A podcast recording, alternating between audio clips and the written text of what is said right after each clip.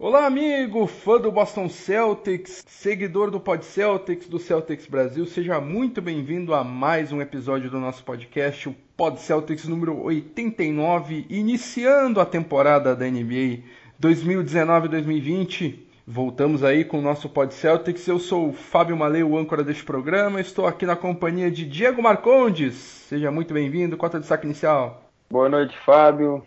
Boa noite, Thiago. Boa noite aí a todos os nossos ouvintes. É, meu destaque inicial vai ficar para o NBB, a Liga de Basquete Nacional, que nessa temporada está com 100% das transmissões ao vivo, tanto no NBB no Dazon, quanto no Fox Sports, ESPN, Band, Twitter, Facebook. Então fica aí a dica para o pessoal acompanhar e dar uma moral para nossa liga, né? Para os jogadores brasileiros crescerem ainda mais, porque o investimento está sendo bem feito e e é algo que vale a pena a galera acompanhar. E vale ressaltar aqui que nós somos Celtics, mas nós somos Brasil também. Celtics Brasil, então maior apoio ao basquete nacional, basquete brasileiro aqui no, no Pod Celtics, no Celtics Brasil. E aqui também com a gente, Thiago Paixão, seja muito bem-vindo. Qual é o destaque, qual o destaque inicial, amigo?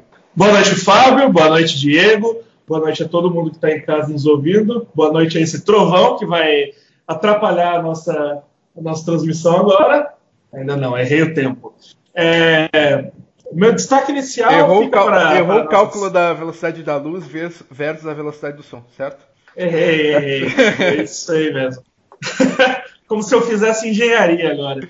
Ah, é, não, meu destaque inicial fica para fica para, fica para nossas notícias de antes da temporada começar. Em destaque, a renovação de Jalen Brown precedendo muitas coisas que já, já conversamos aqui anteriormente, em, em Pod Celtics de, de pré-temporadas, sobre como, como ficará as finanças dos Celtics, como ficará a renovação dos nossos jovens. Né?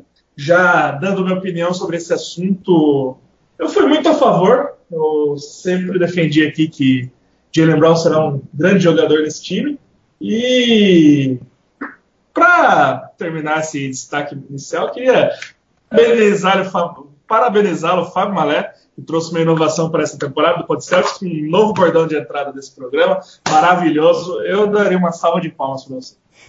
Muito obrigado, amigo. E eu também tenho um destaque inicial aqui, que é o retorno do Pod Celtics. Estávamos é, longe por alguns, por alguns meses, reformulamos um pouquinho a, a nossa nossa forma de, de atuação e de divulgação.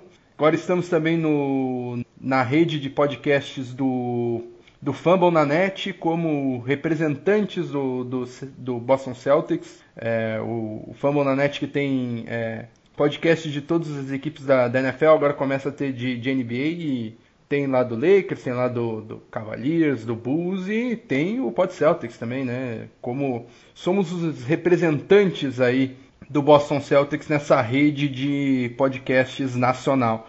E, e agora continuamos aí com nosso podcast no YouTube, no, no Apple Podcasts, no Spotify. E vamos agregando novas plataformas. Agora também estamos no, no Google Podcasts, Estamos também no Deezer, também era uma plataforma em que estava faltando ali é, o Pod Celtics. Então, estamos na, nas plataformas habituais e vamos acrescentando coisas. Então, tem sido bem legal essa, esse nosso crescimento aqui como, como plataforma de podcast do Celtics Brasil. Então é isso, amigos. Vamos começar mais um programa. Vamos para a pauta e Vamos direto para as últimas partidas. Já começou a temporada 2019-2020 e já temos três partidas do Boston Celtics. Hoje, terça-feira. Começou a temporada, que delícia. É, exatamente. Terça-feira, 29 de outubro, a gravação. Esse episódio vai entrar no dia 30, quarta-feira de manhã. Dia de jogo. E vamos falar das partidas anteriores. A começar pela estreia do Celtics na temporada. Uma derrota para o Philadelphia 76ers por 107 a 93 em Filadélfia. Uma derrota eu acho que meio que esperada, até porque o Philadelphia 76ers é um time mais azeitado, mais ajustado e que é um dos favoritos uh, o título da Conferência Leste. O Boston Celtics uh, vai ali é, por fora, não tem tanto favoritismo que, que teve nas últimas temporadas. Queria saber de vocês o que vocês acharam dessa partida e como vocês viram essa derrota para o rival de divisão. É, foi uma derrota esperada, como você falou, só que foi algo que doeu, até porque nos dois primeiros quartos o Boston Celtics conseguiu equilibrar a partida, é, venceu o primeiro quarto por 25 a 20 e perdeu o segundo quarto apenas por 29 a 23 e tinha um, um equilíbrio ali na partida, a gente não via um, uma alavancada dos Sixers, mas no terceiro quarto a gente já viu o time de Filadélfia dominando a partida, com o Celtics bem nervoso, com o Kemba Walker errando quase tudo que tentava, é, tanto que teve apenas 12 pontos no jogo em 34 minutos, chutou 18 bolas e acertou apenas 4, foi um desempenho para lá de extravagante, de, digamos assim, para o Kemba Walker. E também é, vou citar aqui o, o, garrafão do Boston Celtics, que ficou muito exposto a, ao garrafão do Sixers, que tinha Joel Embiid, ao Holford e também o Tobias Harris, que joga na 4, mas está fazendo a 3 no, no Sixers. E que quase estourou de falta o Jalen Brown, teve cinco faltas, o Kemba Walker teve quatro faltas, Gordon Hayward teve quatro, então foi bem difícil segurar o time do Sixers, que é o mais alto da NBA, que o jogador mais baixo dos cinco titulares do Philadelphia é o Josh Richardson, tem 1,98m, então aí mostrou a dificuldade do Celtics em segurar o Philadelphia, mas tem suas ressalvas, o Hayward jogou bem, foi um dos destaques para mim, o maior destaque da partida no lado verde, jogou 35 minutos, teve 25 pontos, Tava bem agressivo, bem diferente do, do Gordon Hayward que a gente estava acostumado a ver. Só que a partida serviu, serviu de um alerta também pelo fato do garrafão. Tanto que nas próximas duas partidas é, a gente viu mudanças no garrafão. E a gente vai falar um pouco mais sobre isso daqui para frente. É, o Diego já, já falou bastante. O que, eu, o que eu queria acrescentar aqui é que, diferente de, de partidas anteriores, é, nessa partida eu senti que a gente simplesmente não conseguiu marcar o Ben Simmons, né?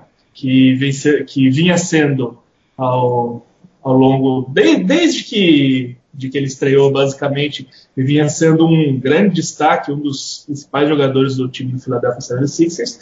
Só que ele nunca, arrisco dizer, a menos que que eu não esteja com a, com a memória afiada já nesse começo de temporada, vocês podem me corrigir, de ter o que ele nunca tenha tido uma, uma partida realmente boa, como ele teve nesse, nesse primeiro jogo da temporada contra o Boston Celtics.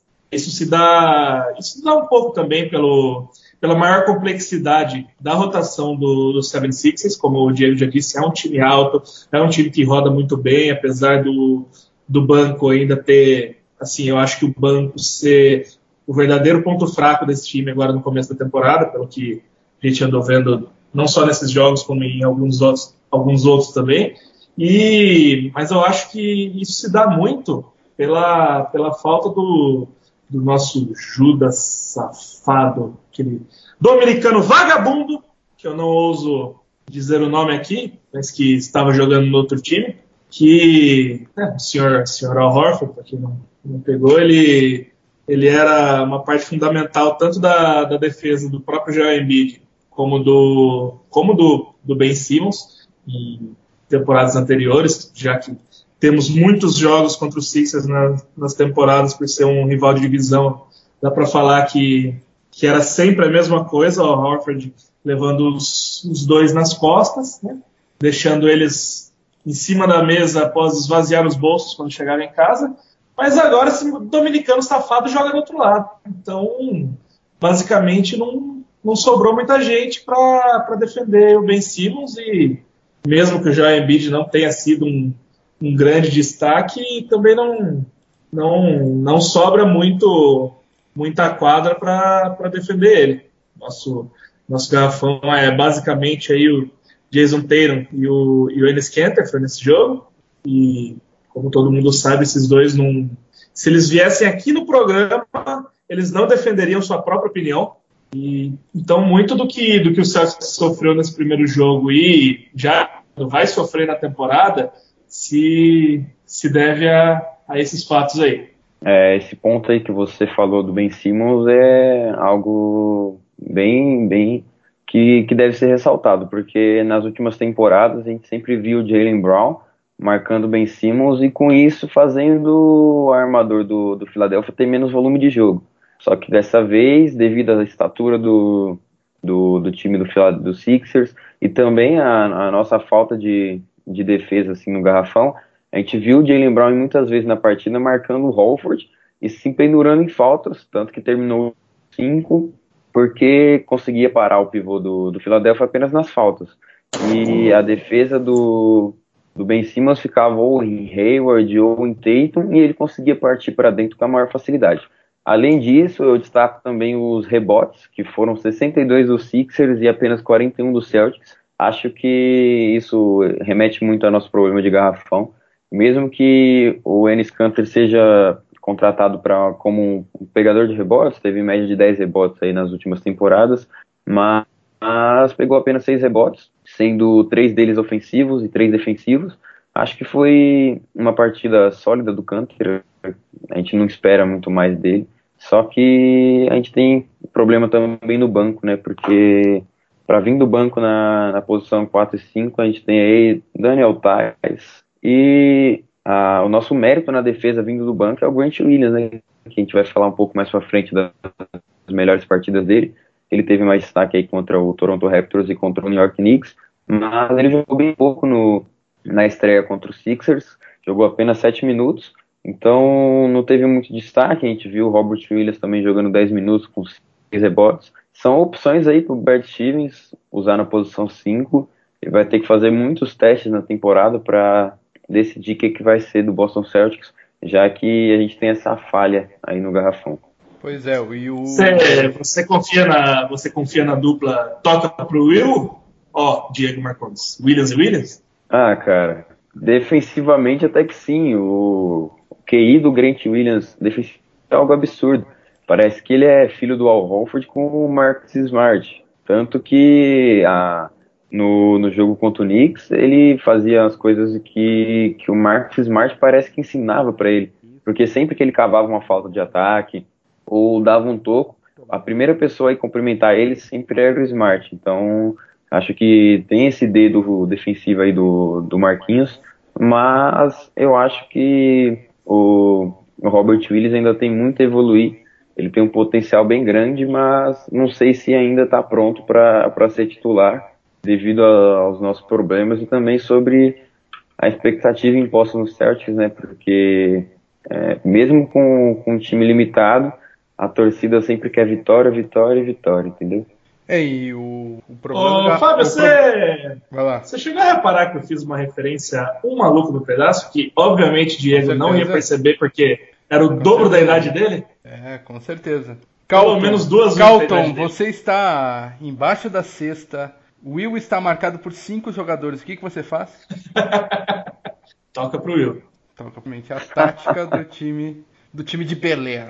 Mas o, o Brad Stevens até é, mostrou bastante falta de convicção nessa, nesse começo de temporada com, com o garrafão do Boston Celtics, né?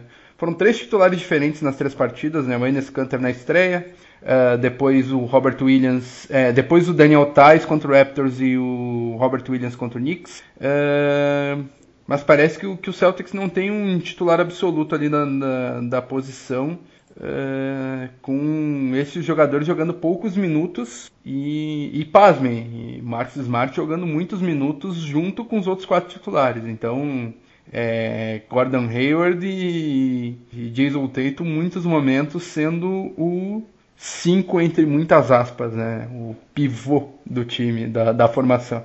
Então acho que o Boston Celtics vai abusar muito desse é, small, small, small ball, né?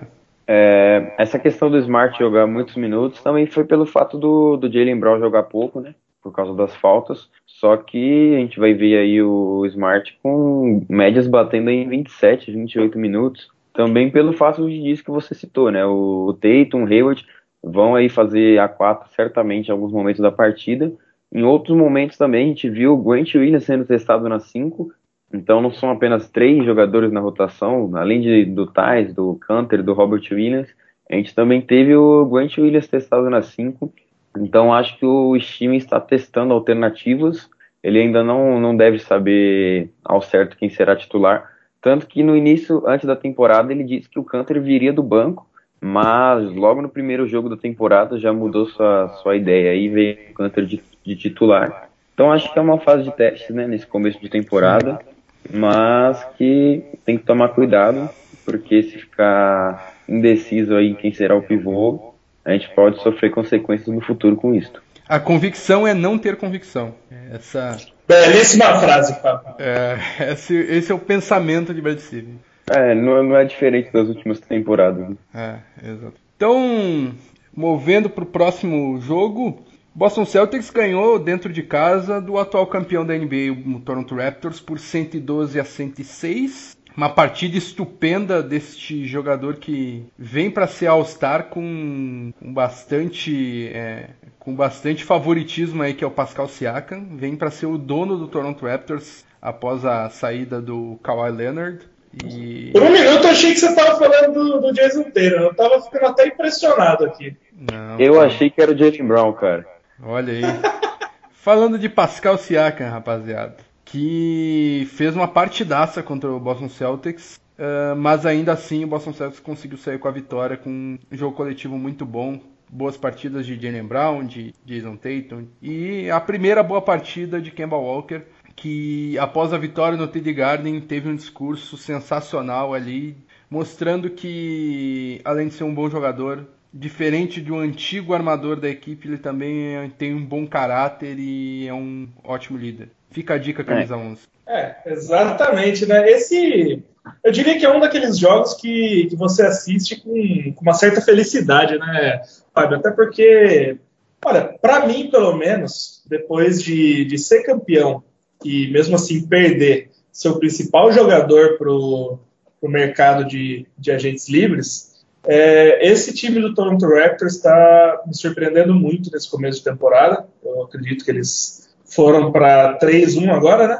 Esse, nessa última noite. Lembrando que esse, esse programa está sendo gravado no dia 29 de, de outubro. Exatamente. Se me engano, três, foi para.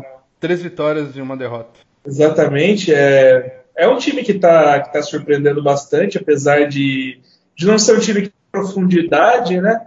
É, um time com, por enquanto, com um banco certamente um pouco limitado. Perdeu bastante coisa, mas acabaram de, de ser ah, campeões da NBA e não estão ligando muito, né? É, a principal arma do, do, do, banco do Toronto Raptors na última temporada, o Fred Van Vliet, virou titular com a saída do Kawhi Leonard. Virou titular e tá jogando muito bem, né? É, exatamente. É, mas não jogou é... bem contra o Celtics, né? Foi não jogou bem contra o Celtics. Felizmente. Foi, foi, o jogador que mais teve minutos e foi um dos piores titulares ali, tanto com a decrescente do, do Mark Gasol, né? teve apenas um ponto na partida, não acertou nenhum arremesso. É verdade. E, então, se você, se você olhar, é, os jogadores que, que, você espera alguma coisa desse time ainda, que são o Pascal Siaka e o próprio Kyle Lowry, né? Que por enquanto, por enquanto, até mais ou menos daqui uns 10 jogos, é o principal jogador da franquia, pelo tempo que está lá e só por isso. É, foram jogos muito bons dos dois, mas você olha para o lado do Celtics. Kemba Walker finalmente estreou. Acho que, com certeza, pelo caráter dele, ele, ele esperou para estrear no, no TD Garden, eu diria. Ele falou: não, eu não quero estrear fora de casa, eu vou estrear na sexta-feira. É isso que eu vou fazer. É, nossa dupla, Jalen Brown e Jason Taylor, também somaram aí para 50 pontos, né? 25 cada, os dois quase com, com um duplo-duplo ali de rebotes, ficaram, fizeram exatamente a mesma coisa, né? 25 pontos, 9 rebotes, 4 assistências. Gordon Hayward continuou na sua, na sua constante de iludir a gente achando que, que agora vai. O colecionador é... de contra-cheques. O colecionador de contra-cheques que está tentando fazer a gente acreditar que ele não está mais colecionando contra-cheques. é. Então, Pro, pro coletivo, pros titulares do Celtics, foi uma, foi uma partida muito boa. Marcos Smart também veio com muito gás para essa partida. Eu falo pros titulares, porque Daniel Tais não é um titular desse time, então ele não conta. É, tá pífio, como sempre. E eu diria que essa pífio foi a... e patético. Pífio e patético. Exatamente. Eu diria que essa foi, assim, a, vamos dizer, a estreia da nossa maior surpresa até aqui nesses três primeiros jogos, que é o, o senhor Grant Williams, né? Diego já, já adiantou bastante aí no, no último bloco do programa. Grant Williams veio para 22 minutos, assim, para um, um calor que chegou sem, muito, sem muita badalação, sem muita expectativa, uma, uma grande marca. Chegou mostrando que, que ele pode ser um grande defensor. Né? Eu, particularmente, nesses, nesses últimos dois jogos, fiquei impressionado assim, com, a, com a qualidade da, principalmente da defesa dele, da visão de jogo desse, desse menino Bert Williams. Realmente é uma grata surpresa desse, desse começo de temporada. É, como eu falei do Grant Williams, né? Mas ele precisa também dar uma, dar uma segurada aí no, nos, nos arremessos. Ele tem umas escolhas um pouco falhas, né? tanto que nessa partida ele teve apenas dois acertos de nove tentados, mas está começando a temporada agora, ele é rookie, ele vai aprender muito durante a temporada, então ele só tem tendência a crescer, né? Algo que eu queria destacar, que também entra o Grant Williams nesse destaque, é os rebotes, né? O ala pivô pegou sete rebotes, mas na vitória do Celtics a equipe ganhou nos rebotes, pegou 56 dos 46 do Toronto Raptors.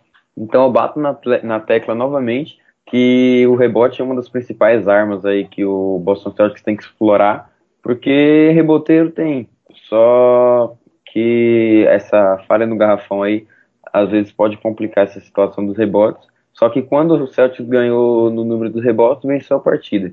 Então é algo que tem que ficar aí de, de olho. O Daniel Tais, que, que mesmo jogando mal, pegou seis rebotes.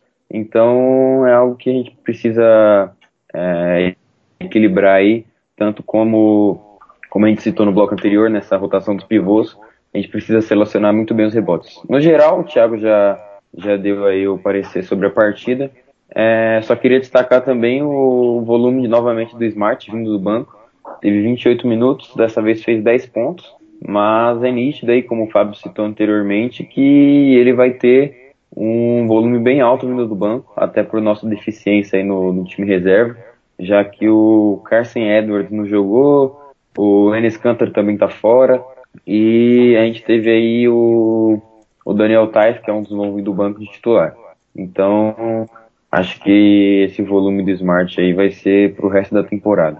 É, e Diego falou de, do Grant Williams que ele precisa muito melhorar sua, sua seleção de arremessos, e isso só me deixa mais, isso só me deixa mais claro, né? O, o menino é um, é um smart mais novo. Não tem o que dizer. É Chuta na, defende pra, defende pra caramba, se joga, arremessa na hora errada, chega no ataque só faz só faz groselha. É o Smart mais novo. É o Smart com junção do, do Al Horford também, né? Porque é o, Smart com mais de, é o Smart com mais de dois metros. A visão de jogo do Grant Williams é algo assim, para um ala pivô, extraordinária, cara. Para um ala pivô, realmente. É, então. Tanto que ele deu quatro assistências. Ele, eu ele ganhando ainda mais minutos até o final da temporada. Ele, junto com o Jason Tatum, pasmem, mas ele, junto com o Jason Tatum e Jalen Brown, liderou o Celtics de assistências. E o Tatum teve 35 minutos, o Jalen Brown 38, e o Grant Williams em 22 conseguiu dar o mesmo número de assistências, sendo ala pivô. É, grande partida do, do, do, do calor mesmo. E para fechar essa semana aí do, do Boston Celtics, vamos falar da, derrota bem, é, bem expressiva do Celtics sobre o New York Knicks, rival de conferência, por 118. É, ficou, um pouco. Um é, pouco é. Eu ouvi derrota, o Fábio falou derrota. Ele falou. a derrota do New York Knicks. Do New York Knicks, é. é a locução da frase ficou um pouco estranha, Fábio. É. por 118 a 95, o Boston Celtics venceu no Madison Square Garden. E o New York Knicks não, não, não conseguiu dois quartos de resistência, mas no terceiro e quarto quartos o Boston Celtics se impôs e tivemos até quatro minutos de tacofol em quadra, que é sinônimo de super, hiper, mega garbage time, o tacofol em quadra, apenas para a felicidade dos torcedores. E aí, meus amigos? Eu estou na Tacomania. Queria declarar isso aqui ó. É, hoje é. Hoje é, hoje é terça-feira, hoje é dia de Taco Tuesday, né? É verdade, é verdade. é, Acho que jogar contra o Knicks no, no, no Madison Square Garden é, é, Eu não sei. Às vezes é mágico, às vezes já perdeu a graça. O que eu sei, Fábio Malé, é que normalmente o Celtics acaba ganhando. E é para isso que a gente está aqui, né? Eu, o, o, legal desse jogo acho que foi a, a rotação do, do Sr. Brad Stevens, com nove jogadores acima dos, dos 15 minutos jogados, fora isso, só o pessoal que entrou lá para passar a bola para o Taco mesmo. Foram últimos, olha, foi, foi um garbage time divertidíssimo, né, em mais um momento de toca para o Will, só que no caso era o, o, o Taco, né? Que estreou, que digo mais, foi o primeiro jogador da história da NBA a fazer os primeiros pontos na liga em uma dunk sem pular. Queria deixar isso bem claro, é uma, marca, é uma marca pessoal dele, nunca na história isso aconteceu. É, mas falando do jogo mesmo, eu acho que o principal destaque, o destaque óbvio logo de, de cara é o, a partidaça do Kemba Walker, né? Levou o time no, no terceiro e quarto quarto do jeito que quis. Ele tava, tava fazendo o que queria no ataque. O, o, cara, o cara mostrou, ele, ele chegou lá no Madison Square Garden, um do, dos, dos, principais templos do basquetebol mundial, e, e falou: se eu precisar resolver para esse time de verde aqui, eu vou resolver. O senhor está escutando bem, senhor ex-armador da camisa 11? Eu vou resolver para esse time. É, tivemos também a, o Robert Williams como, como titular, jogou mais minutos do que o, do que o Daniel Tais, que não esteve nesse jogo, jogou. Jogou aí seus 22 minutos, foi bem importante ali no, nos rebotes, naquela, naquela defesa das infiltrações, principalmente do, do RJ Barrett. Foi outro jogador que também estreou na temporada, né? Tem também, como, como também um torcedor, um simpatizante dos, dos do Blue Devils, eu, eu espero ver o RJ Barrett bem, menos contra o Celtics, então é, é melhor ele ele parar com isso. O, acho que o, o, mais negativo nesse, nesse jogo que a gente não tenha falado antes aqui, que foi a, uma, uma, leve, uma leve quedinha do, do, do Gordon Hayward, né, que deu pra gente dois jogos de esperança de, de que agora ele vai voltar a ser aquele Gordon Hayward de Utah que, que foi ao Star, mas não. Teve uma, uma partida um pouco, um pouco sofrida, fez apenas, fez apenas nove pontos, pegou, pegou seus seis rebotinhos ali, ajudou, ajudou bastante o time. E, e conforme Daddy, o. Conforme Daddy's o not happy. Daddy's not happy with this comment. Daddy's always happy. But Daddy's always happy. É, e já, já jogando a, a bola para o Fábio, para o Diego, que, que, tá, que, que gostou do, do assunto Batalha dos Rebotes. É, cedemos muito mais rebotes nesse jogo do que, do que no último, mas por se tratar de New York Knicks, ocasionalmente acabamos ganhando o jogo, não é mesmo, Diego Marcos? É, já vou começar entrando no assunto dos rebotes, né? Que eu tô fixado nos rebotes. É, o Jason Tatum, apesar do, da partida não tão boa, né? Terminou aí o primeiro tempo aí com field goal de 1 de 9, mas conseguiu se recuperar, entre aspas, na partida. Terminou aí com 15 pontos, mas vou dar um adendo aí aos rebotes. Terminou com 9 rebotes. E na temporada é o jogador que lidera o Boston Celtics em rebotes. Nos três jogos coletou aí 9.3 rebotes por jogo. Então é algo aí que se o Jason Tatum manter a média de, por exemplo, aí 20 pontos, 9 rebotes, a gente pode já pensar em All-Star aí pro, pro menino Jason. Algo que o o Kemba Walker falou é, nessas últimas partidas foi algo que, que me chamou muita atenção, que foi sobre a quantidade de chutes do Jason Tatum e do Jalen Brown. O Kemba disse que o, os dois, ou qualquer resto da equipe, pode continuar tentando chutes à vontade. O importante para ele é os jogadores eles estarem confiantes e o Jalen Brown chegou até a pedir desculpa pro, pro Kemba Walker aí nesse jogo contra o Knicks e também contra o Raptors por ter chutado algumas bolas no momento que o Kemba Walker estava quente, né? Por exemplo, o Kemba Walker matava aí duas, três bolinhas de três e pegava o Jalen Brown e chutava aí em vez de dar a bola pro, pro Kemba. E a gente viu aí um singelo pedido de desculpas do Jalen Brown e o Kemba Walker estranhando esse pedido de desculpas, dizendo que o, o resto dos jogadores também tem que fazer seu jogo. Então fica aí também uma dica para o nosso ex-camisa 11, como o Thiago já, já ressaltou. Você está escutando, ex-camisa 11? Você está escutando? a gente vê aí um exemplo de liderança aí do Kemba Walker, né? Que é, sempre dá confiança para os meninos. E a gente está vendo o Jalen Brown com mais confiança, está partindo para dentro. O Tatum, apesar das péssimas escolhas de arremesso, também está mais agressivo. Então, quando esses meninos acharem uma consistência aí no, nas suas pontuações, é, a gente pode até pensar em All-Star para os dois. Será?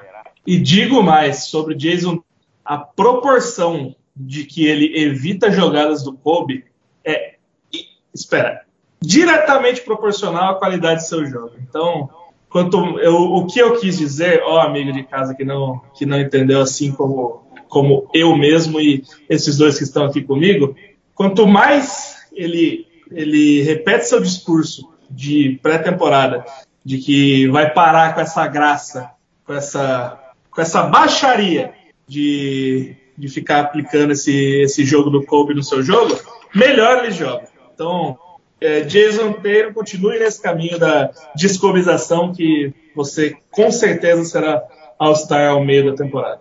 Mas o Tatum até então teve uma boa porcentagem no chute de 3. Ele teve 3,3 de 7,3, 45%. Só que ele tem um pior índice de, de arremessos de dois pontos, né? Do Boston Celtics. Ele tentou 13, foi o que mais tentou, tentou 13, acertou apenas 3,7.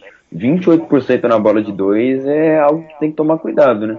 Ele tenta ali seus arremessos ali de média distância ele vem errando muitas bandejas que ele tenta lá fazer a graça dele. Dar um reverse, fazer um, um layup bonitinho. Eu acho que o Teito tem que focar em fazer mais o simples e não não tentar, por exemplo, em uma jogada que ele vê que não dá certo, ele tentar mesmo assim e no final errar a bandeja ou arremesso.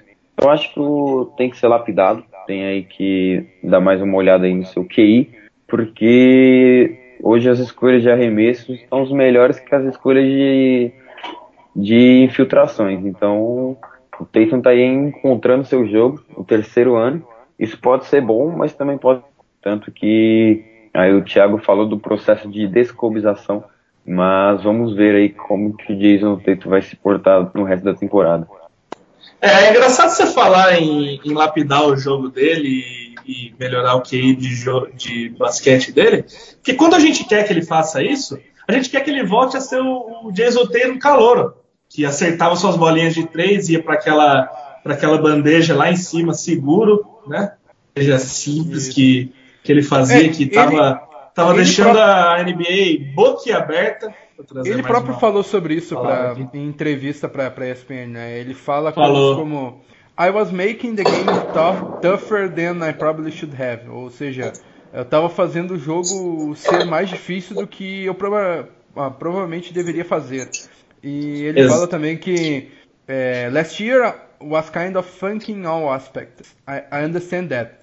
É, ele fala que ele estava enfeitando demais em todos os aspectos e que, que entende isso. E para fechar sobre as declarações dele, ele falou que Focus on getting to the basket much more. Shoot more threes and layups and free throw. Ou seja, ele fala que ele está focado em fazer as coisas de maneira mais fácil e conseguir a cesta é, mais vezes, chutando mais bolas de três, mais é, mais lances livres e mais bandejas, sem enfeitar, sem fazer aqueles lances que ele aprendeu com o Kobe lá e é um processo de descobização como é, não, não é só a gente que está falando, tem é, um artigo muito bom do Tim Bontemps do, do, da ESPN que foi da onde eu tirei essas quotes do próprio Jason Tatum falando de The Decobing of Jason Tatum has begun, ou seja, a descobização de Jason Tatum começou.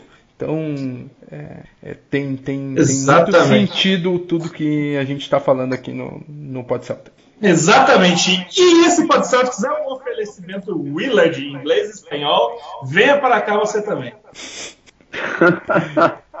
Oferecimento de English Live. Não, mentira. Uh...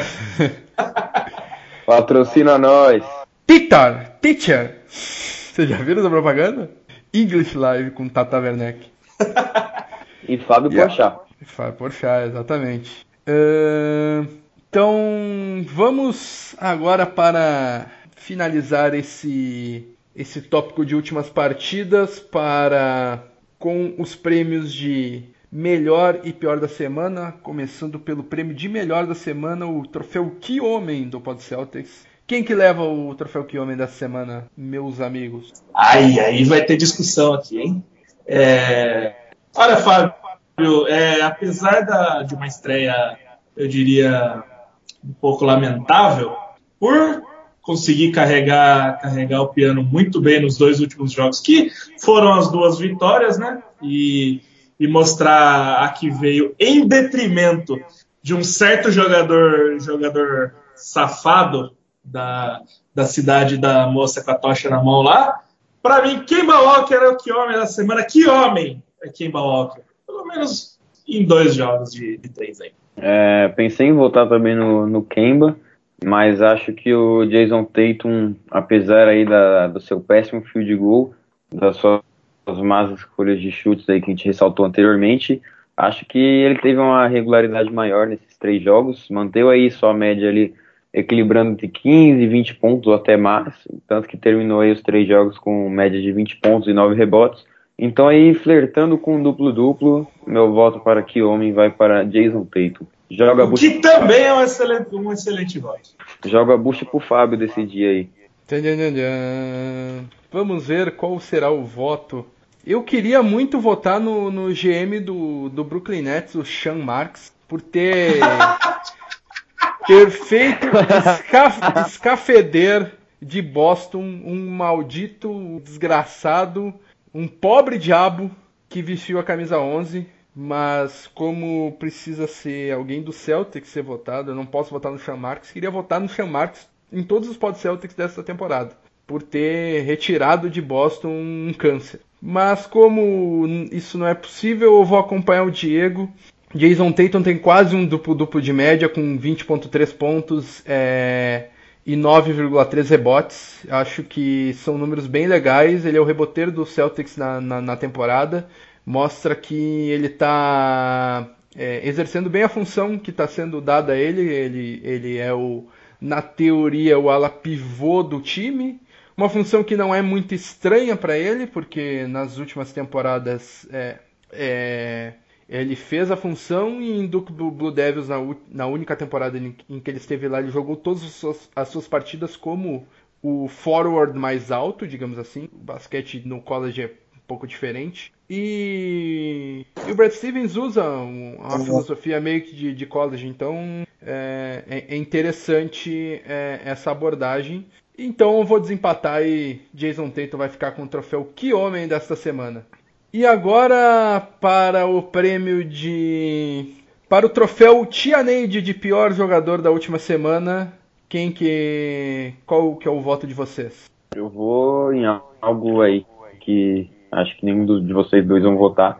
Mas também por falta de opção, acho que dos jogadores que a gente esperava vir bem foram bem. Os jogadores que a gente esperava e não teram um bom destaque e também não tiveram.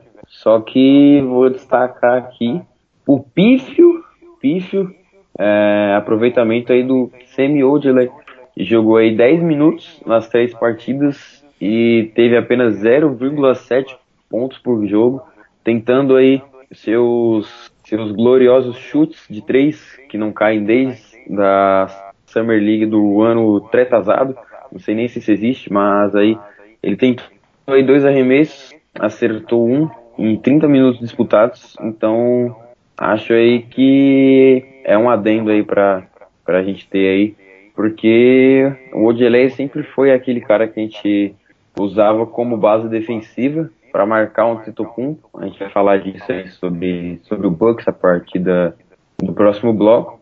Só que eu daria aí o troféu de Janeide pro Delay, porque jogou 10 minutos e não apresentou nada, nada, nada, nada. Só fica aí mais um espaço na rotação, já que não vem produzindo ofensivamente e defensivamente ele vem piorando a cada ano. A gente não, a gente esperava uma evolução do Delay tanto física quanto tática, só que ele vem ficando cada vez mais pesado e mais lento, dando aí mais oportunidades pros, pros caras que ele marca.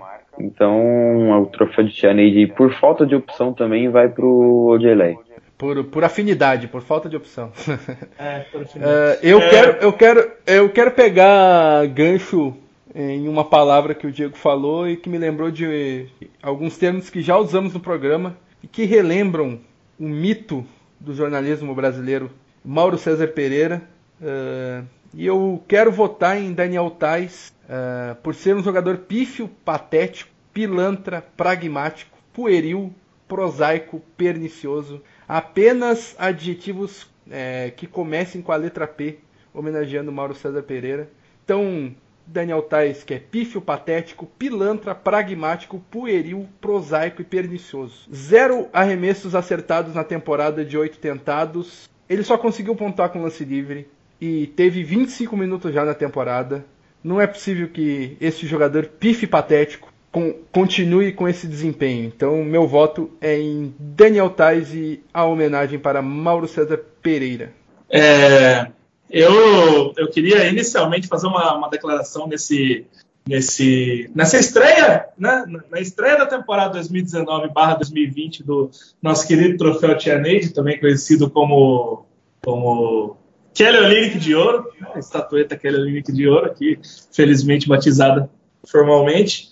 É, eu queria dizer nesse, nessa primeira votação que eu estou, eu estou um pouco triste, estou um pouco, um pouco solitário, um pouco talvez até carente, depois de tanto tempo votando em, em Terry Rozier, não ter essa opção na minha vida. Mas eu lembro que eu não tenho essa opção na minha vida porque ele não está mais no time do Boston Celtics, que Michael Jordan o tenha. Então, eu já estou feliz de novo nesse programa. Então, para o, para o nosso Kelly Olynyk de ouro aqui, eu vou, eu vou na do Fábio também. É, eu vou votar no, no Daniel Tais. Daniel Tais é um jogador que, que na primeira temporada, antes de ter uma, uma lesão, ele, ele vinha, vinha sendo até uma grata surpresa, né? Pelo, pela origem dele. Veio, veio lá da, da Alemanha, do, do raio que o parta seja lá, onde o Danny achou, achou esse jogador. Mas a temporada passada já, já vinha apresentando é, jogos lamentáveis né, desde, o, desde o ano passado, e parece que não era que não era causalidades pelo, pelo que estava acontecendo com o time ano passado, não, era ruindade mesmo, viu? Porque esse ano também já não fez por merecer, não fez por merecer nem ter um contrato com o Boston Celtics, muito menos ter um contrato na casa dos 5 milhões que poderia ser um jogador muito útil, pro, muito mais útil para o elenco do que Daniel Tais está sendo. Então, estou sacrificando o Daniel Tais nesse momento. Ele não só é o meu voto para o Kevin Olynyk de ouro deste, deste Pori Celtics, como, como acredito que ele será o campeão da Tia de 2019-2020. Ousado, bold prediction. Então, com essa bold prediction de Thiago Paixão, elegemos Daniel Tais como Tia Neide dessa primeira semana da temporada e começamos já o assunto de predictions. Vamos para o momento Tia Neide da temporada, sempre no começo da temporada, sempre no primeiro programa da temporada. Você errou o nome da, da entidade velha que, que, que rege esse quadro, viu? O que, que eu falei? Não é Tia Neide. Provavelmente é Tia Neide. Momento mãe de Foi o momento tia Neide do, do momento, programa. Momento tia Neide. Fábio, você programa. é o meu tia Neide. É, eu sou o tia Neide do programa de hoje. Mas o momento mãe de Ná, que é a mãe de Ná, que é irmã da tia Neide, né? Momento é mãe de. momento. momento mãe de Ná da da temporada, sempre no primeiro programa da temporada, vamos tentar adivinhar os prêmios da temporada. A começar pelo MVP. Amigos, jogo curto e rápido. Quem será o MVP da temporada e por quê? Back to back, Yannis Antetokounmpo. Agora o Milwaukee Bucks tem um elenco menos aí coletivo, apesar da, das peças de reposições, saíram aí alguns jogadores que poderiam tirar a pontuação, rebotes, assistências, tanto que o Antetokounmpo aí já teve média de triplo-duplo aí no começo da temporada. Acho que vem para back-to-back MVP, o grego. Back-to-back MVP, Giannis Antetokounmpo, por todos esses negócios aí que o Diego falou, mas é porque ele é bom mesmo. Fazer o quê? Back-to-back MVP para Giannis Antetokounmpo, porque terá a melhor campanha da liga ao final da temporada regular, por estar em um leste mais fraco e por ser dos favoritos é, a temporada, o único que não tem uma super estrela ao seu lado. Anthony Davis e LeBron James estão juntos, Kawhi Leonard e Paul George estão juntos, é, Russell Westbrook e James Harden estão juntos. No Philadelphia 76ers temos Joel Embiid, uh, fugiu o nome das, da outra superestrela, Al Horford, não, mentira. Ben Simmons. É, ben Simmons. uh, então, por, por, por, esses, por esses motivos citados, creio que o Antetokounmpo será mais uma vez o MVP da temporada. E o Antetokounmpo será MVP porque não tem Alex Garcia para marcá-lo novamente. Bem lembrado, bem lembrado. Alex Garcia, o brabo. Saudades, inclusive. Volta para nós. É. Maior vencedor do prêmio de defensor do ano do NBB. Thiago E agora ah, falando. Tem uma camisa de Alex Garcia, inclusive. Sinta Mal, saudade, é. Thiago. Alex é lindo. Abraços aí pro Lucão. E falando em defensor da temporada, vamos tentar prever o melhor defensor da temporada, da próxima temporada 2019-2020. Quem será o depoy dessa da próxima temporada? Eu começo então, já que começa um então. silêncio, um silêncio que vai ser editado na nossa edição, mas houve um silêncio, então eu me acuso e voto em Joel Embiid. Por dois motivos. Será o prêmio de consolação para ele não ser o MVP, primeiro motivo. Segundo motivo, agora ele tem um defensor de, de verdade no, é, no perímetro que vai corrigir todas as cagadas de Ben Simmons, que não sabe defender nem ponto de vista. Então, Josh Richardson é um baita defensor, subestimado pra caramba. Então, acho que o Josh Richardson vai vai meio que o pai o João Embiid, além do Horford, é claro, né? Mas eu acho que o que faltava mais pro, pro, pro Joel Embiid era uma defesa de garrafão que conseguisse fazer ele se destacar mais, então o Josh Richardson é um carrapatinho ali, um mini Bradley, um é, baita defensor de perímetro que vai, vai ajudar o, o, o embidão da massa, o camaronesa, a ser defensor da temporada 2019-2020. É, eu vou com o Fábio aí. Tirou as palavras da minha boca. Eu vou também de Joe Embiid. Pelos motivos aí que o Fábio citou, o Embiid já, já concorreu a, a Depoy, não entre os três, mas ele estava ali brigando pelo, pelo prêmio de melhor defensor do ano passado. Só que agora com essa evolução ofensiva dos Sixers, ele entra mais forte na briga aí com o Rudy Gobert, Antetokounmpo, Anthony Davis, entre outros, mas acho que o camaronês vence nessa temporada. Eu, eu, eu, eu tirarei a unanimidade desse programa para mostrar que aqui não é bagunça, ninguém concorda porque é amiguinho, não, mas é, mas é porque é um pouco da, da minha opinião também. Eu acho que, que, o, que o defensor do ano vai para aquele que liderará a melhor defesa da, da, do que eu acredito que será a melhor defesa da, da liga ao longo dessa temporada, por mais que não esteja sendo no, no começo. Enes não, Enes Kanter, que não, não. será que não será o Enes Kanter e muito menos o, o, time do, do Philadelphia 76ers. E sim, e sim, é a minha opinião de que, de que será quando suas peças estiverem inteiras e encaixadas o Los Angeles Clippers e darei a, a quem, quem eu acho que liderará essa defesa. Kyle Leonard? Não. Paul George. Para desempatar e, e, mostrar que é E digo mais. E digo até o porquê de não manter a unanimidade do, do Joel Embiid. Ao final da temporada, os especialistas se perguntarão: terá Joel Embiid defendido tão bem a ponto de ser o melhor jogador da temporada? Ou terá seus, seus companheiros também de, time, de times all defense corrigido todas as falhas de sua defesa. Bold Fica aí a pergunta. Bold prediction. Vejamos. Mas a defesa do Clippers é boa, hein? Pô, Jorge, Zé, Zé Pequeno.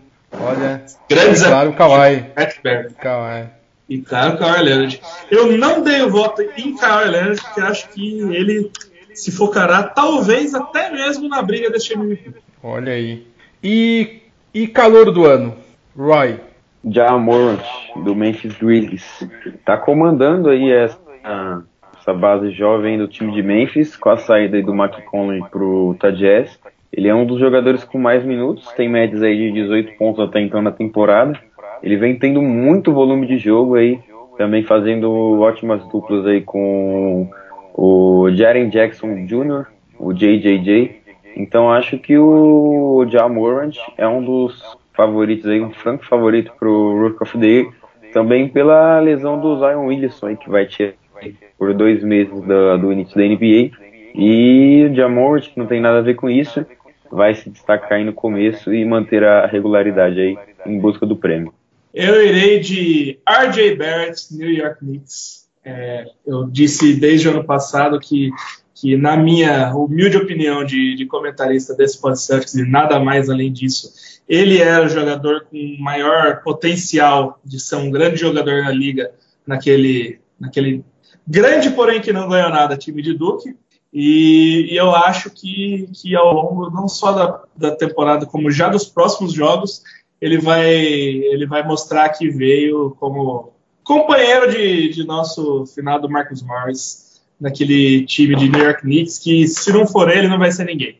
Eu vou acompanhar o Diego nessa, vou de do Point God, como ele mesmo alcunha seu apelido Point God, Deus da armação.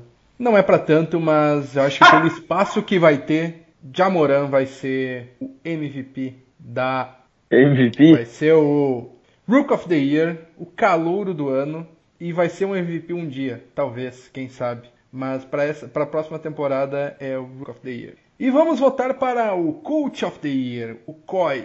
Quem que vocês acham que vai ser o treinador da temporada? Eu eu vou de fugiu o nome dele por um momento. Mike Malone, Denver Nuggets. Essa é polêmica. Essa é polêmica. Eu vou de. Não é polêmica, não, cara. É, eu vou de Mike Malone, direi porque eu acho que, que, apesar de não ter grandes destaques individuais, assim como na última temporada, e mais ainda por uma, uma certa, apesar de fortificação de algumas equipes, fragilização de outras equipes que antes eram, antes eram preparadas, eu acho que o Denver Nuggets terá uma, uma grande campanha nessa, nessa temporada, mas ressalva para né, nosso, nosso querido ex, nosso Doc Rivers dos Clippers. Um pequeno parênteses ao, ao final do meu voto lá. Eu vou com o Thiago, vou de Mike Malani do, do Denver Nuggets. Ele aí na última temporada teve 54 vitórias, 28 derrotas, mas aí não foi coach of the year por causa da incrível temporada de Mike Budenhauser. Só que dessa vez aí com a adição do Jeremy Grant no roster do, do Nuggets, acho que ele vai tirar aí leite de pedra mais uma vez com os jogadores que tem em mãos. Então, a, a adição também do, do Michael Porter Jr., né, que voltou agora pro Denver Nuggets. Então, acho que o Denver vai correr por fora e vai fazer uma belíssima temporada que vai premiar o Mike Malone aí como COI. Eu vou fazer, ó, olha aí, esse programa está sendo gravado, mas terão pessoas que vão gravar a gravação para depois me cobrar, porque vai ser um voto bem polêmico. Na minha opinião. Brad é... Stevens! Calma aí, rapaz, calma aí, deixa de ser prematuro. Meu voto vai surpreender muita gente. Momentos de tensão, momentos de suspense, apesar do Paixão ter acertado. Brad Stevens é o meu nome. Uau, eu achei que não poderia ser eu acho que o, o, o, Brad Stevens entra com uma equipe que é, não, não está entre as favoritas e que não tem um câncer no vestiário mais e que com isso ele vai conseguir é, mostrar o valor que já mostrou na, em temporadas anteriores, onde ele já foi até é, top 3 na, na corrida do, do, do treinador da temporada. E, e que já foi comparado a Greg Popovich a ser o novo Greg Popovich a ser a grande mente do, do basquete do futuro. Eu acho que ele vai voltar a ter essa hype porque ele vai conseguir é, colocar o Celtics ali na, no mando de quadra, terceira ou quarta colocação do leste, com uma equipe esvaziada de talento, uh, porque perdeu ao Horford, porque perdeu o Marcus Morris e porque, mas também ganhou na posição de armador, que agora há um jogador melhor do que o anterior, chama-se Kemba Walker, que também vai fazer uma temporada, uma das melhores temporadas da carreira, e vai conseguir liderar junto ao Brad Stevens, que vai é, tirar de Jalen, o melhor de Jalen Brown, de Jason Tatum e vai transformar o Enes Kanter no, no defensor ok que nunca foi. E acho que por tudo isso o Brad Stevens será o treinador da temporada. É uma zebra, é uma aposta muito grande, deve estar tá pagando seus 150 para 1 nas casas de aposta, mas é, vou fazer minha fezinha aí no, no homem, na máquina, na besta enjaulada com ódio. Brad Stevens. Então agora é hora de você jogar 10 dólares lá nas, nas casas de apostas. Vai, é... vai garantir o churrasco de final de temporada aí para a equipe do Celtic do Brasil. É... Boa.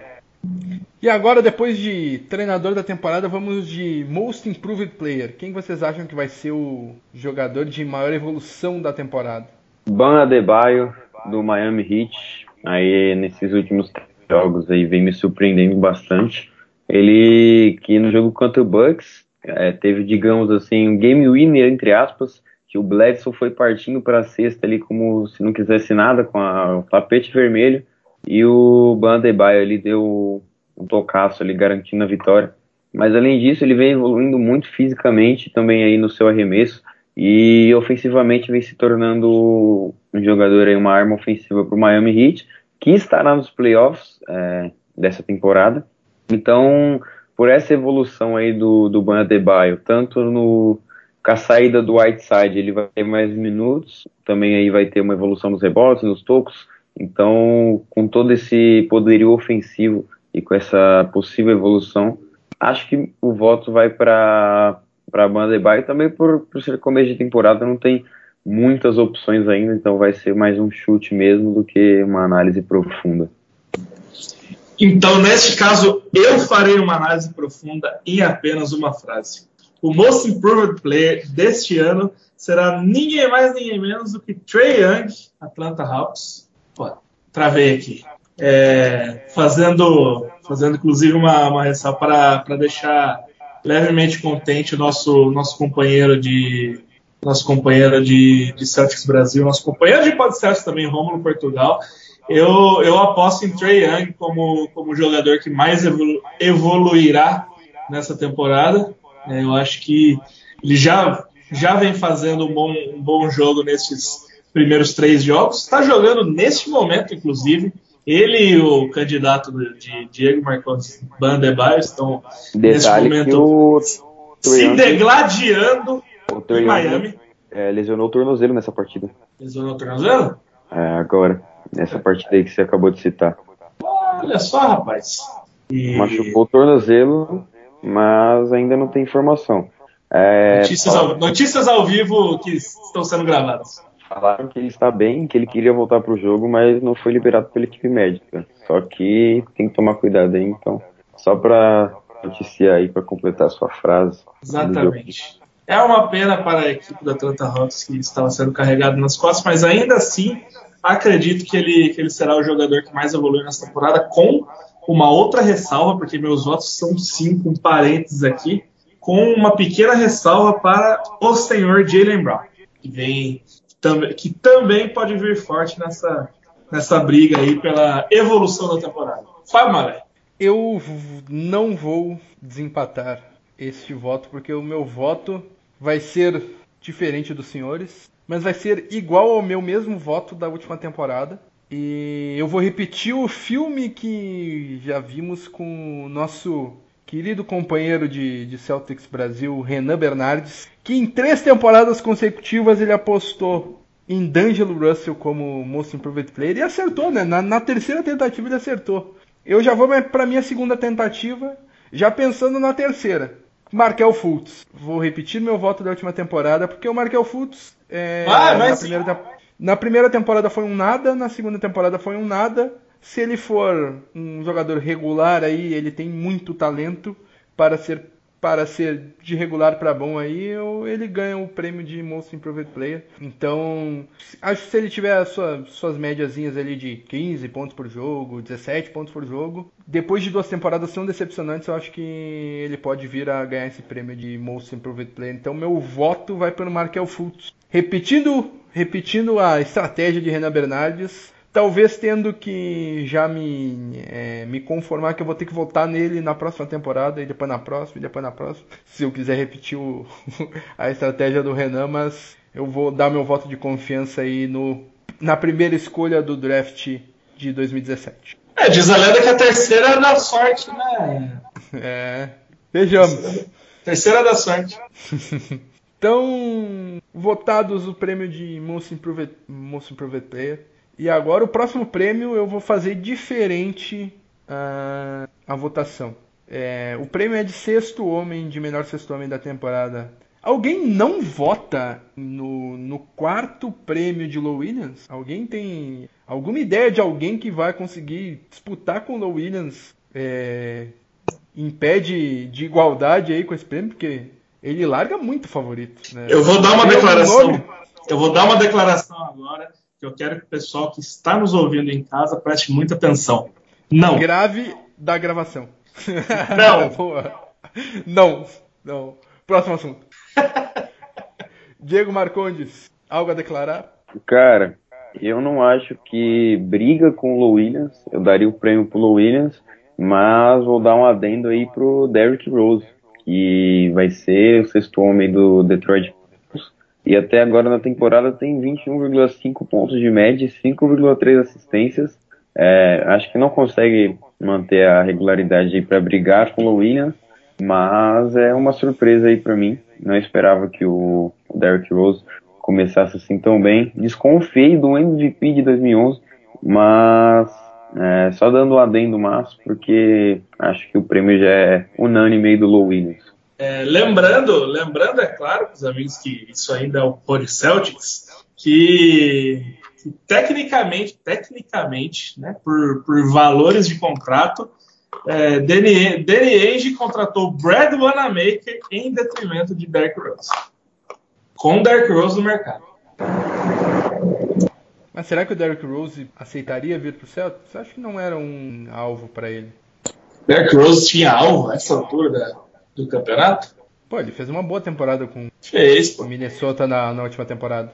Eu acho que ele até esperava ofertas de Clippers, Lakers e acabou parando no, no, no Pistons porque, sei lá. Eu até imaginaria que ele fosse pro Bulls, né? Mas preferiram aí o Satorans, que draftaram Kobe White. Acho que. Mas o Derrick Rose até que encaixa no esquema do Pistons, ainda mais tendo muita, muito volume de jogo vindo do banco acho que vai ser bom para ele, para a carreira dele, se ele não sofrer com lesões nessa temporada. E outra, né? O Derrick Rose recebeu. É, é isso mesmo. Contrato, um contrato de 15 milhões do, do, por dois anos do, do Pistons. O Celtics não, tem, não, não tinha bala na agulha para isso, né? Então, limitação também de salary cap, né? Mas vamos para. Agora vamos definir os nossos favoritos da temporada. Agora é jogo rápido mesmo. Não precisa nem se, se, é, se explicar muito. Quem será o, o campeão do leste e contra quem e qual placar, Thiago Paixão? É, eu não tenho, eu não tenho como votar contra. Boston Celtics contra Philadelphia 76ers 4-2. Eu vou, Diego Marcondes. Eu vou de Milwaukee Bucks 4, é, Philadelphia 76ers 2. Eu vou de Sixers sobre Milwaukee Bucks em seis jogos. Descrentes. e mesmo, mesmo procedimento para o Oeste, qual será a final e qual será o resultado? Diego Marcondes. Clippers 4 e Denver Nuggets 3. Surpresa aí para vocês. Clippers varrendo o Lakers em uma final de conferência com direito a 36 pontos de Kawhi Leonard no último jogo. Fui além. Lakers em 7 sobre o Clippers meu voto. Neste momento, o Fábio está tomando ban do grupo do Celtics Brasil. Queria agradecer a todos que, que gostaram dele até aqui. Não, não, não me bane do, do. Não, não, paixão, não, não, não me tira. Não me tira do podcast, não! tô brincando, tô brincando. Eu, tentei ser o menos clubista possível ainda, ainda nem coloquei o, o Lakers na final. E a final? A final vai Clippers 4 e Milwaukee Bucks 3 no jogo 7 aí. Decidido na prorrogação com o game winner de Kawhi Leonard em cima de Antetokounmpo. Eu vou de Clippers em 6 contra é, eu vou de Clippers em 6 contra contra o Celtics. Infelizmente, o time de Los Angeles ganhando o título no Trigarden. O meu voto é Sixers em 5 jogos contra um Lakers esfarelado pela final do, do Oeste, que vai a 7 jogos contra o Clippers e o, o Sixers vai ter varrido as duas primeiras rodadas e vai ter perdido apenas dois jogos contra o Bucks ali, então 4, 8, 12, 14 jogos contra uma cacetada de jogos, uns 20 jogos do Lakers. Então vai, vai ganhar na vantagem física o, o Sixers. Então Sixers em 5 sobre o Lakers. Repare, amigo de casa, que nosso âncora Fábio Maré colocou na final da NBA, nesses predictions aqui, os dois maiores rivais do Boston Celtics. Só para deixar anotado aqui. Ué, é momento mãe de Ná, não é momento Mauro César Pereira falando de Flamengo. que exemplo, senhoras e senhores. Que é... Mas você acha que o Flamengo aqui é, chegaria... aqui, é, aqui é compromisso com a verdade, não com o clubismo. É, sim, assim o Flamengo chegaria a uma semifinal de Champions League. Não, é, vamos, vamos colocar mais uma bold prediction aqui nesse programa totalmente não relacionada com a NBA. O Flamengo será campeão mundial sobre o Liverpool. Pode anotar aí. Anota aí Thiago Paixão, Diego Marcondes. O Flamengo, pode, pode. O Flamengo será campeão Anotado. do NBB. Não será campeão do NBB essa temporada. Anotem. Não será campeão do NBB, será o São Paulo então. Não, aí já é outra história. Mas o Flamengo não será campeão. é, achei que vinha. São Paulo de Chamel e Companhia Ilimitada. São Paulo que venceu o Flamengo por 102 a 95, mas isso não quer dizer nada. Olha aí, humildade sempre, Diego Marcondes. Diego Marcondes que cobre o, o basquete do São Paulo no, no NBB aí. É, no site SPFC 24 horas, quem quiser acompanhar lá, será bem-vindo. Obrigado. Boa, Diegão.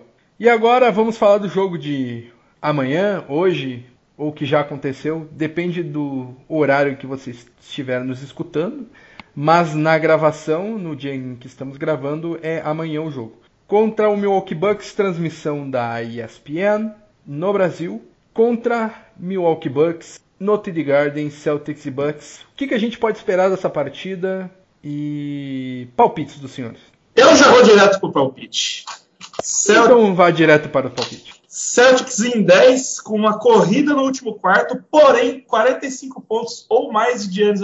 É curioso aí o palpite do nosso querido Paixão. Eu vou de Bucks em 6, um jogo aí disputado, principalmente no último quarto, mas volta a bater na tecla do rebote, que vai atrapalhar os Celtics aí nessa, nessa partida.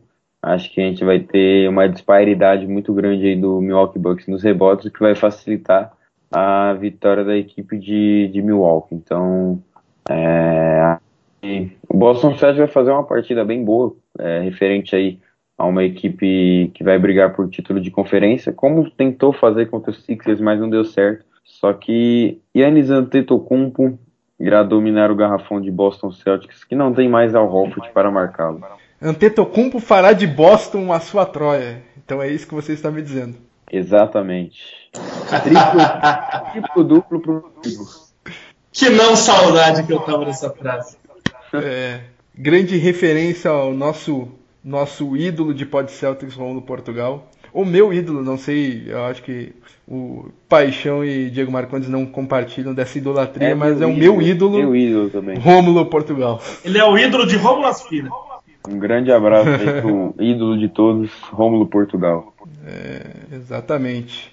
O meu palpite é Celtics por 2 com game winner de Kemba Walker, fazendo o que o antigo camisa 11 não conseguiu em 17 oportunidades com a camisa do Boston Celtics nas últimas duas temporadas. Kemba Walker vai, já vai conseguir na sua primeira, um game winner. É isso. Olha só. Palpite. Só as mães de mesmo. então é isso, meus amigos. Muito obrigado pela sua companhia, pela sua audiência. Acesse o Celtics Brasil, celticsbrasil.com.br, as nossas redes sociais, Facebook, Twitter, Instagram, YouTube. Assine o nosso podcast no, na sua plataforma favorita de podcast, seja ela Spotify, o próprio YouTube, uh, Apple Podcasts, Google Podcasts, Deezer e entre outras em que estamos. Só procurar por Pod Celtics, por Celtics Brasil e você vai nos encontrar lá. Conseguimos finalmente é, colocar todos os episódios destes quase cinco anos de Pod Celtics nas nossas plataformas. Os áudios estão lá, as descrições e os títulos ainda nem tanto, porque é muito trabalho. Mas é, o super sincero âncora está falando. Mas estão lá todos os episódios para quem quiser, né? Tem episódios de 5, 6 horas, então tem que ter muita paciência para assistir os episódios antigos, para escutar os episódios antigos. Mas seja um assinante do Pod Celtics, você não vai se arrepender e vão ter novos episódios aí com boa frequência durante essa temporada 2019-2020. Eu sou o Fábio Maleu Âncora, agradeço a presença de Thiago Paixão. Muito obrigado, amigo. Grande abraço. Diego Marcondes, também grande abraço. Muito obrigado pela participação. É isso. Tchau, tchau.